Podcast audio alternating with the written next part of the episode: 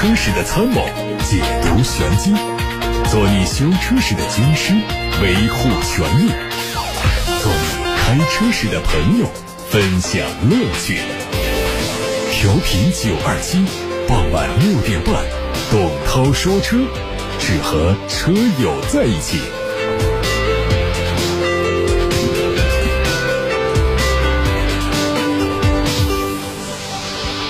大家晚上好，我是董涛，欢迎在六点半到七点半听直播。各位关于选车用车的提问，关于汽车消费维权的投诉，都可以打电话八六八六六六六六，或者通过董涛说车的微信公众号留言。六点半到七点半，我在广播里现场回答大家的问题。在节目时间以外，还可以通过董涛说车的全媒体平台参与互动。先看今天的汽车新闻。日前，联合燃料电池系统研发北京有限公司成立。公司工商披露的股东总共有六位，其中第一大股东是丰田汽车，持股比例百分之六十五。另外，东风汽车集团有限公司、广州汽车集团股份有限公司、中国第一汽车股份有限公司、北京汽车集团有限公司并列为第三大股东，都持有百分之五的股份。电动汽车已经成为汽车行业的必然发展趋势，而丰田的燃料电池研发又被外界所寄予厚望。接下来就要看他们的具体表现了。这说的是强强联手，丰田、一汽、东风成立燃料电池研发公司。全新的 AMG CLA 四五以及四五 S 正式上市，售价分别是五十五万九千八和五十九万九千八。外观方面，全新的 AMG CLA 四五保留了全新 CLA 轿跑车的整体设计，但是装配了 AMG 运动套件，前脸配上了直瀑式的前格栅，下格栅的两侧是大尺寸的进气口和风刃。战斗气息非常浓郁，车侧加进了更加运动的侧裙，车尾增加了扰流板，同时保险杠的底部设置了扩散器，双边四出的排气管。在内饰方面，整体和全新的 CLA 一致，但是在细节处大量运用了 AMG 元素。动力是 M 幺三九型号的 2.0T 涡轮增压发动机。外媒发布了宝马 iX 车型的最新消息，它将带来四个动力版本，其中一款是后轮驱动，三款都是 xDrive 全轮驱动。这车型会在明年七月份开始投产，年底之前进行销售。配置方面将会实现 5G 连接、L 三级的自动驾驶辅助。它有四种动力系统，有两款车型会率先推出。iX xDrive 40e 用的是一台最大马力为两百九十五匹的电动机，并且采用后轮驱动。50e 是双电机的四驱版本，最大马力四百三十匹。而两款车型最新的续航里程数据都在六百到七百公里之间。海外社交平台发布了一组保时捷新款帕拉梅拉的预告图。新车会在八月二十六号正式发布，它会换上全新结构的矩阵式 LED 前大灯，整体造型和保时捷的泰坦非常相近。内饰方面是最新的款的三辐式多功能方向盘，造型和保时捷911相同。动力用的是 3.0T V6 涡轮增压发动机，搭配八速的双离合变速器。混合动力版本的电池组容量提升到17.9千瓦时，纯电模式可以开40公里。另外，这个车还将推出一款内部代号为“亮”的旗舰版本，用的是 4.0T 的 V8 发动机和电动机组成的动力系统。海外媒体曝光了一组本田雅阁 Type R 车型的。高性能系列旅行版渲染图，它在时代雅阁三厢版的基础上做了大幅度的调整。作为一款主打运动的车型，它的外观和普通版本有明显的差别，搭配上了加大尺寸的进气格栅以及眼神犀利的 LED 大灯，相比三厢普通版本有更强的视觉冲击力。车尾是双 C 型的尾灯，这仍然是本田雅阁的标志性设计，并且采用了贯穿式的设计，在视觉上拉伸了它的宽度。底部的排气是双边四出的布局。在动力上，有消息称，雅阁 Type R 旅行版将用 2.0T 或者是 3.0T 的 V6 发动机。上汽通用内部传出消息，别克品牌正在建设代号为 E2。YB 的项目，它的定位是偏运动型的多功能车，同时会推出五座和七座的版本。动力用的是一点五 T 和二点零 T 发动机，竞品锁定为丰田汉兰达途观 L。根据这个车的定位和动力来看，起售价估计在二十万元左右。雷克萨斯的新款 CT 200h 上市，共推出单色、双色六款车型，整体售价区间是二十一万五到二十八万元。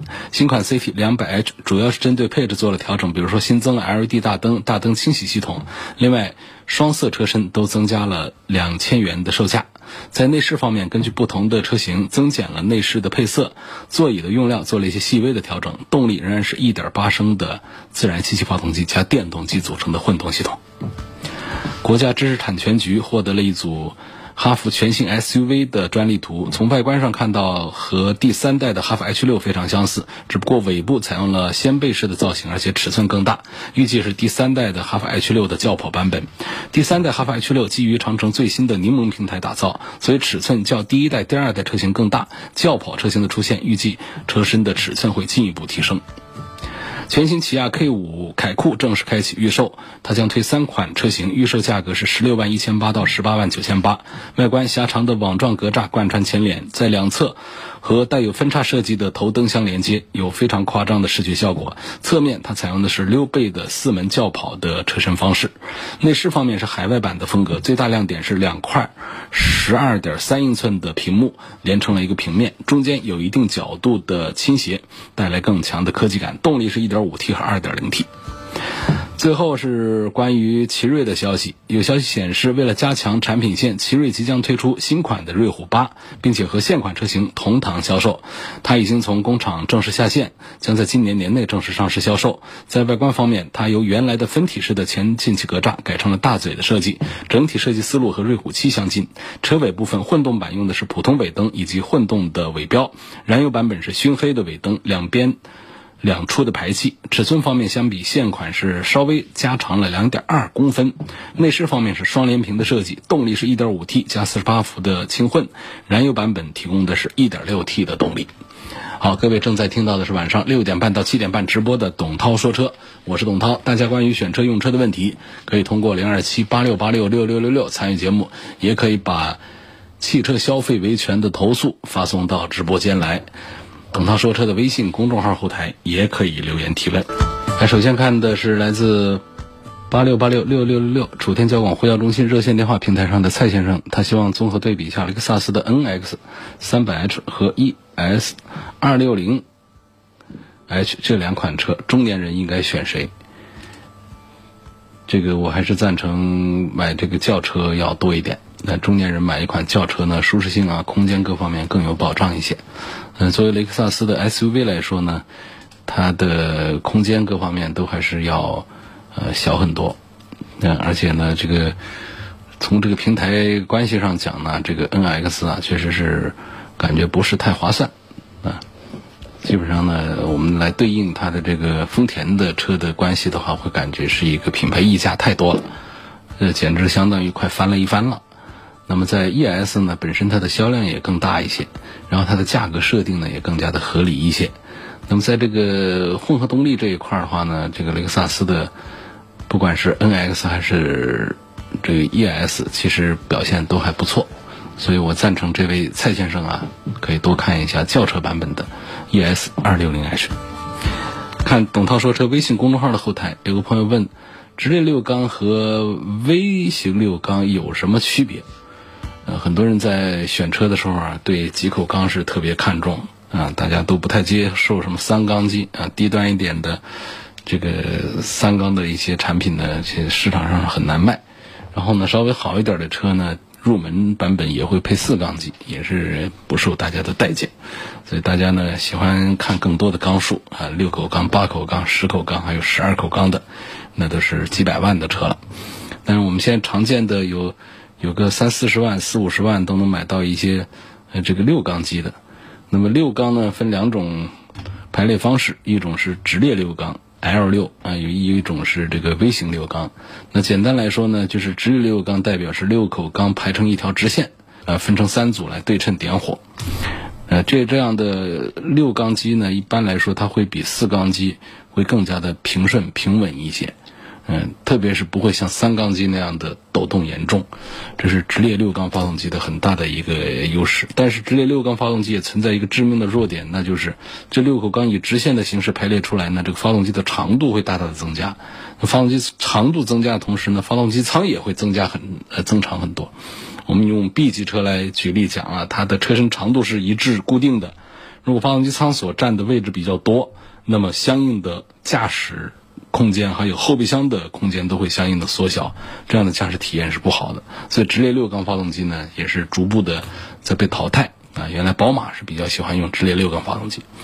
那说到这个 V 六发动机呢，因为同样也是六口缸，但是它跟直列六缸的排列不同的是，它分成两排，一排三个，形成一个夹角的排列，V 的一个样式。那么它和直六发动机的相比的话呢，V 六的顺畅性它不如直列六缸。但是呢，如果用 V 六的发动机，这个发动机舱的空间就可以得到最大的利用，这样就可以释放出更多的驾乘空间。呃，看很多的中大型的车呢，这个驾驶舱的空间是很大的。如果用 V 六发动机呢，就可以满足这个需求。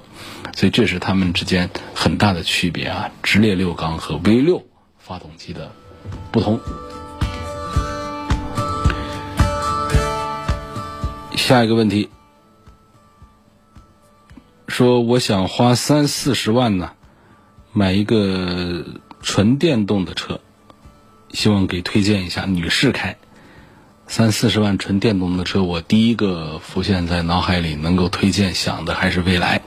未来的 ES 六就是这么一个价位，它的入门产品就是三十五万起，三十五到四十万。其实这个车呢，相对 ES 八来说呢，性价比是有进一步的提升的。首先尺寸不比它小，然后在动力系统上呢，肯定都是这个表现还是比较合理的。整车未来的做工也还是造的比较好。新势力纯电动车当中呢，未来还是还是目前仍然是头把交椅啊，第一推荐品牌，所以。赞成这位朋友看一看未来的 ES 六，不是 ES 八，ES 六。这有个朋友说，为什么现在银色的车是越来越少啊？我想买一辆哈弗 H 二银色的车，但是店里没有银色，我不知道 H 二有没有银色。如果定的话，额外需要加多少钱？大概多长时间能够到店里？自己买想要的颜色的车，大概是个怎么样的个流程？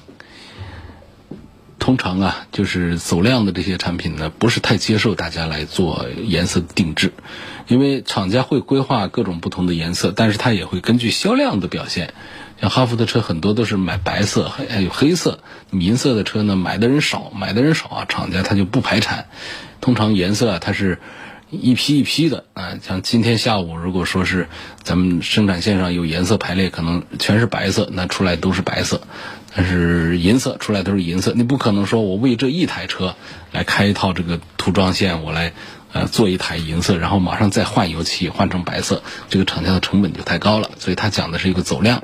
那么像这种量比较小的厂家，不一定是说不生产了，他可能隔很长时间把全国的订单积攒够了之后一起来做生产。所以这是一个呃时间的问题。关于钱呢，通常。我们这种走量的经济型的车呢，常见的就是加个两千块钱、三千块钱，定一个自己想要的或者是特殊的颜色，也，不是特殊的颜色，一般的现在过去比较多见的是说加个金属漆啊，加个两千块钱等等。那常见的其实也不存在说我不加钱就拿不到颜色，加了钱就可以拿到颜色。那在一些豪华产品上、超豪华产品上呢，会有这种特殊的颜色的定制，那那个价格啊就不是。以千为单位，啊，那就是非常昂贵的了。下面有个问题说，呃，大众的探岳变速箱从 DQ 五百换成了 DQ 三八幺，这两者区别大不大？呃，区别不是太大。那三八零也好，三八幺啊，DQ 五百这些啊，其实它们承受的扭矩都还是比较大的。一般来说呢，它们都是。这个湿式的双离合变速箱，它不会像 DQ 两百那种啊干式的双离合变速箱，所以他们呃不用有太多的担心，可以正常的使用。想买个宝马的三系，计划提车之后从武汉开去山东，不知道现在新车还没有过有没有这个磨合期的说法？新车跑高速公路有没有问题？包括老司机说的热车这种操作，现在还需要吗？我觉得这么热的天还需要热车吗？不需要，冬天也需要，也是短时的一个热车，就是半分钟左右车就可以走了，没有那种老师傅说的在那儿原地等到油温，等到这个水温升起来再走，那你的车比别人的车的积碳会生成的更快，没有必要那样做。呃，新车的磨合期这个说法呢，现在仍然还有，但是其实呢，并不是太重要。我们只要是在限定的时速下跑，只要发动机的转速你不不是把它猛踩到三千、四千、四千多转以上去，一般正常用啊，完全可以忽略不计这个磨合期的问题。所以我们正常开它都可以，新车拿到手正常开，不用太多的担心。只要你不是新车到手就猛踹，那就不会对车有什么实质性的损伤。本田缤智对比现代的 X 三五，哪款车女性开比较好？这都都一样，都都比较适合女性开。这小一点的也适合男性开，他们没有明显的说这两个车有多大一个区别。但是这两个车从推荐指数啊，从这个购买的人群多数来说呢，还是在看本田的缤智。现代的 X 三五的销量跟这本田的缤智是没法做对比的。我的风范二零一七款买了三年多了，一直是按时做保养。最近发现这个车啊，呃，发车开始一段距离啊，加油就会出现抖动，问这是个什么原因造成的？这七到八成呢，就是三年多的车，车内有发动机里头有积碳，需要清洗。推荐你上九二七汽车商城去买一瓶油路三效，灌进去，加到油箱里面，对中轻度的积碳的消除是很有好处的。下面说，我想看一看昂科威 S、锐际、探岳这三个车从动力、操控、内饰品质方面给个点评。这一组当中，恐怕昂科威 S 啊还是可以推荐一下啊。这个车呢，它空间上可能是小一点，但是这位朋友刚才没有提到空间这个话题，他关注的是动力、操控、内饰品质这几个方面讲，我觉得别克还是比这个福特，呃，还有这个大众啊。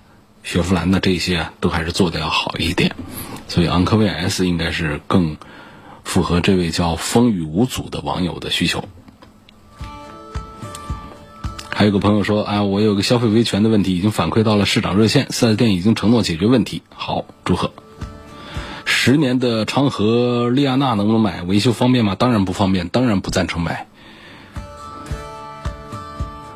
还有个朋友说，经典款的福克斯，一四年。在武汉的一家四 S 店买进，近三个月和这家店委托的解押办理人办理解押事呃事宜，一直答复不能解解押，原因是贷款提供方营业执照原件一直拿不到，转而跟四 S 店联系，这个四 S 店也不能给出明确办理解押的具体时间。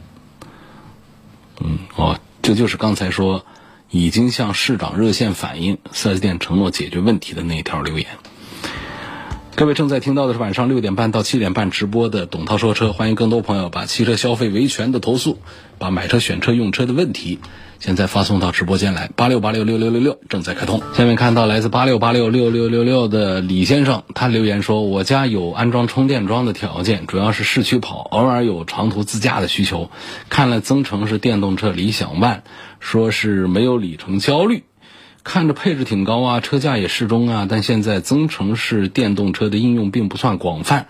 综合考虑各个方面呢，这个理想 ONE 是否值得入手，或者同价位还有没有其他的一些选择？那增程式确实是比较少。啊理想 ONE 这个车呢，是原来汽车之家的创始人理想，啊，他离开汽车之家之后啊，拉了一些这个合伙人一起干的一款车。它的品牌名字呢是胸怀理想的理想。呃，理想 ONE，呃，这个产品呢，外观颜值还是挺棒的，呃，然后呢，它的这个做工啊、配置啊，确实挺高。然后从它的理念上讲呢，这个增程式呢，也还算是呃这个比较科学。但是呢，从购买上讲呢，在实际应用上讲呢，这个增程式呢，还是有一些讲不通的一些地方。在理想 ONE 上呢，其实我们节目当中也是推荐它，确实很少，我们也很难说从这个车的。实质上，呃，来找到它有多少硬核的优点，因为这车的价格它不像蔚来那么高啊，当然也不像小鹏他们那么低啊，处在中间这个段位，这几个创始人呢，应该都是商量好了，啊，跟这个咱们未来的还有小鹏的这些都已经讲好了，他就打在中间这个段位。但这个车呢，为什么讲推荐指数不高呢？因为仅仅凭颜值是不够的，那硬核的部分呢，还是还差一点。你比方说，呃，它的这个增程式呢，就指的是有电机纯电行驶，然后呢，还有一个发动机发电来让电机推动行驶，这实际上是一个能量转换的过程。我们且不说它是不是有能量损耗的这个过程，但是我们从具体的数据上来讲呢，实际上是有一些经不起推敲。比方说，官方的综合续航里程可以达到八百公里，啊，说是解决了里程焦虑。但实际上呢，它的纯电的模式呢，只能跑一百多公里，其他的六百多公里呢，是靠的汽油发动机发电，然后电再推动。这个电动机来传导动能到这个车轮上去，是这么一套这个这个过程。也就是说呢，这个理想 ONE 呢，它只有一百多公里的纯电续航，其他时间都是烧油发电、充电再驱动的。所以说，你就会发现呢，我们花了三十几万买的车呢，如果说当纯电用的话，它只能跑一百多公里，其余都是要烧油发电，而耗油量呢也不小，百公里也有上十升。你这样来说的话呢，它既不实用也不节油，而且呢，它用的这个汽油机呢是个 1.2T 的三缸机，它只是用来发电嘛，所以它动力规格都比较低，所以它是靠燃油来解决电动车的里程焦虑问题，是不是有点耍流氓的感觉？呃，因为如果说我们来花个上十万块钱来随便买一个车的话呢，续航都可以干到三百多公里，比方说欧拉啊这样的车。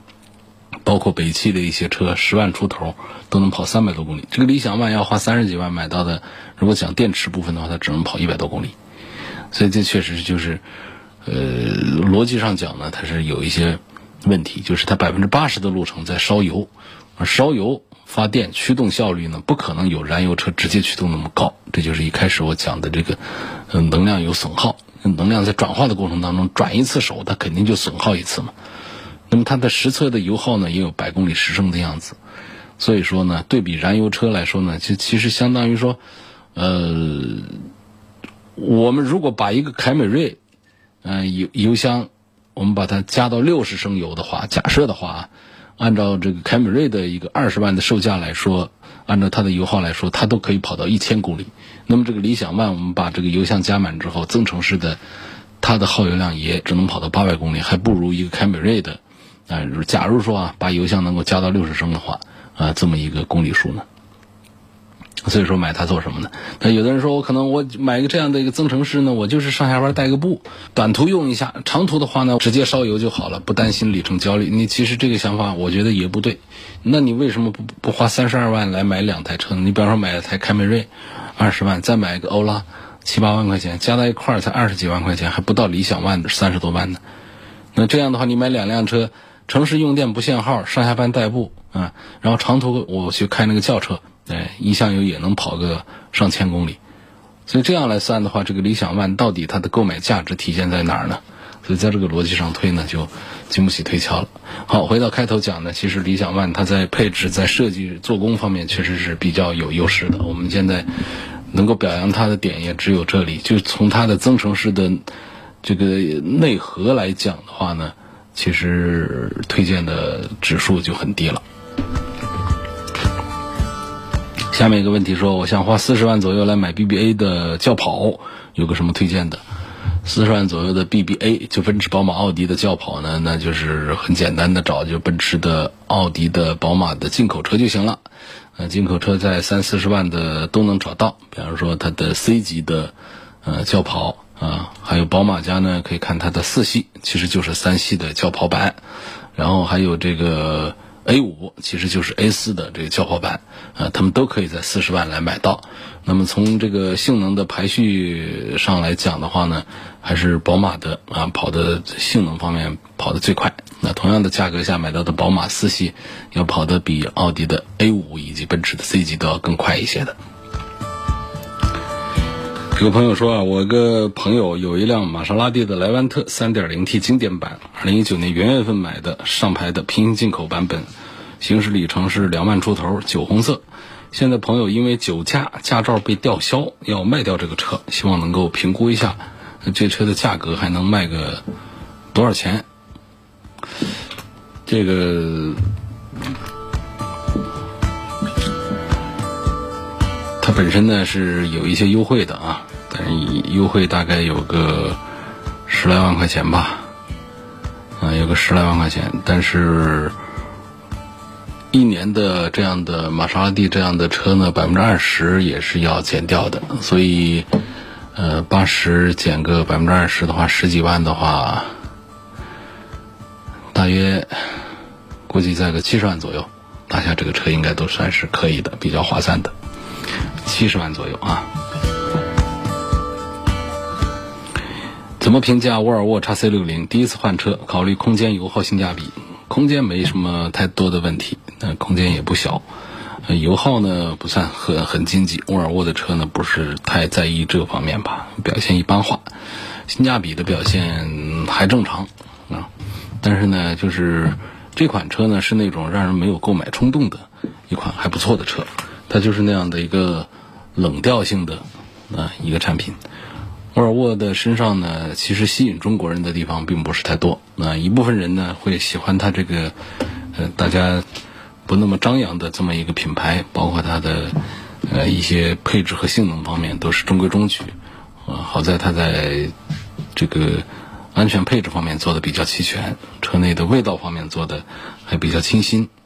但实际上呢，沃尔沃现在在中国市场，包括在全球市场呢，表现是比较糟糕的，不如前些年。前些年确实沃尔沃在豪华品牌里面的排位排序要更加靠前一些。另外呢，它身上的安全的标签这个烙印要打得更加重一些。那现在呢，沃尔沃也出了很多的不安全的一些例子，然后这个在营销方面呢也失策，嗯，犯了很多的严重的错误。所以沃尔沃现在在这个中国市场上的表现。是远远不如过去，也不如其他的豪华品牌。那么它的车呢，在推荐指数上呢，呃，也是一般化，因为它身上确实没有太多吸引我们的呃亮点在哪儿了。这个车呢，我觉得一般化吧，就是按照正常的一个标准来看，不是一种强烈推荐的感觉。我觉得同样这个价位，还是 BBA 的产品推荐指数要高一些。一七款的迈锐宝 XL 1.5T 的自动。锐驰版五万公里之内值不值得买？这得看价格，这些东西都得看价格，不是说脱离价格。我们讲五万公里之内，按照一般的一个二手车来说，车况都还算是比较好的一个啊时候。不过呢，同时呢，五万公里再一过到六万公里，就会面临一次大修的一个问题。说我们推荐买一个车的话呢，趁着它的车况比较好的时候买，确实是三万到五万公里呢，这个时候的贬值也比较厉害。嗯，然后呢，车况尚可的话，我觉得在这个阶段买个二手车是恰当的，但主要还是要看价格啊，主要还是看价格。比亚迪唐第三代哈弗 H 六，谁的性价比高，值得买？还有启辰星。启辰星了解的不多啊，比亚迪的唐跟这个哈弗 H 六在一块儿呢，我赞成比亚迪的唐要多过于哈弗的 H 六。比亚迪的唐这款产品，大家驾驶一下会感觉相对哈弗 H 六来说，确实底盘的行驶品质要高出一个级别，高出一个段位。徐女士希望从性价比、驾驶感受、故障率和后期维护费用方面来对比一下奥迪 Q 五、奔驰 GLC 和凯迪拉克的 ST 五。如果是女士开的话呢，我还是赞成奔驰的 GLC 多一点。尽管这个产品也是被大家吐槽车内的异响啊，各种事儿，但实际上我们很多人在买这个车的时候，因为它的销量还是最大的，在豪华品牌里面，呃，买这个车的时候还是更注重的是奔驰 logo 以及外观内饰的出色表现。外观内饰的设计真的是非常的棒。作为一个女士来买的话呢，我多少次向大家推荐过，向身边的一些女士朋友们推荐过，比方说啊，看一看宝马的叉三。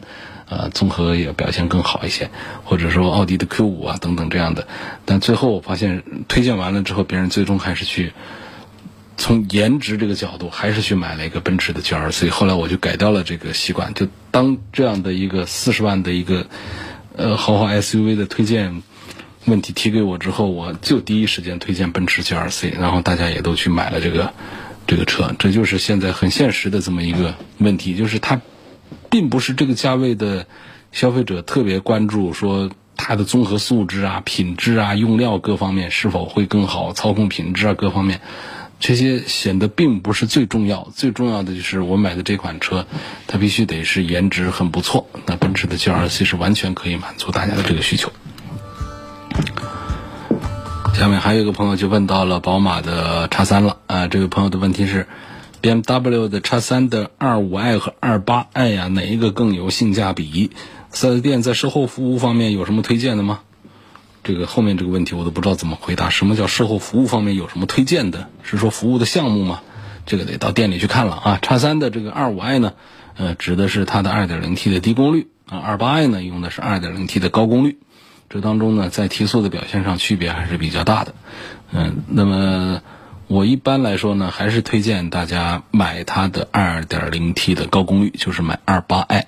因为这这车有一副很不错的底盘，那用一个更好的动力呢，匹配着它，呃，我觉得开起来要更爽一些。要不然的话呢，低功率的版本在这个叉三上呢，开不出感觉来，有点浪费了。那如果说是在 GLC 上的话呢，我是不赞成说我们一定要追求的高的配置去的，买一个低配车子能够动弹就行。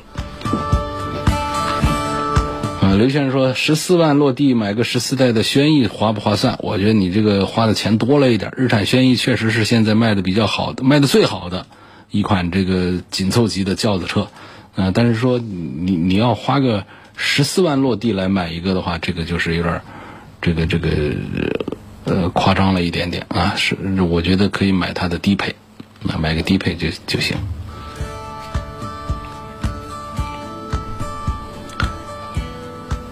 下面的问题说，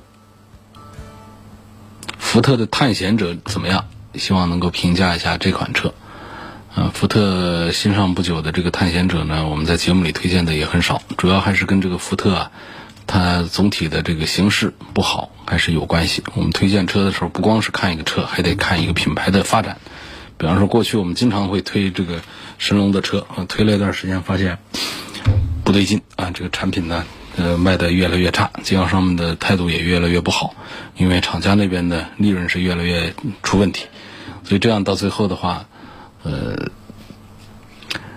买单的恐怕还是我们的消费者。那么在福特的身上呢，也看出这种感觉来。像这个探险者呢，我们讲这个绝对产品力的话，也不是太差的，车长超过了五米啊，动力呢上的都是这个大排量的，二点三 T 算大排量，我们现在常说的二点零 T。啊，算正常的排量。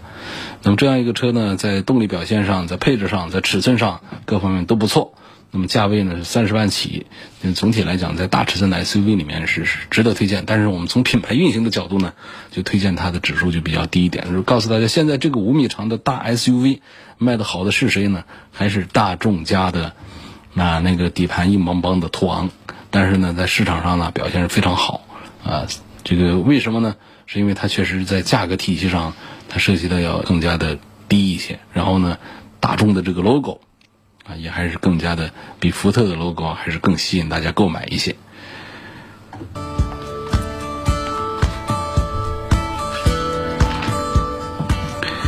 今天的最后一个问题，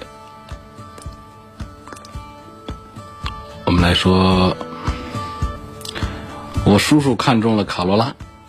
我推荐一下，到底我应该买它的哪一个配置会，呃比较好？丰田的卡罗拉呢，其实它动力呢设计的确实是呃这个比较弱的，但是这个都不重要啊。在这个配置方面呢，我们也并不是太看重，所以呢买这个卡罗拉呢买这个省心，买的是一个性价比。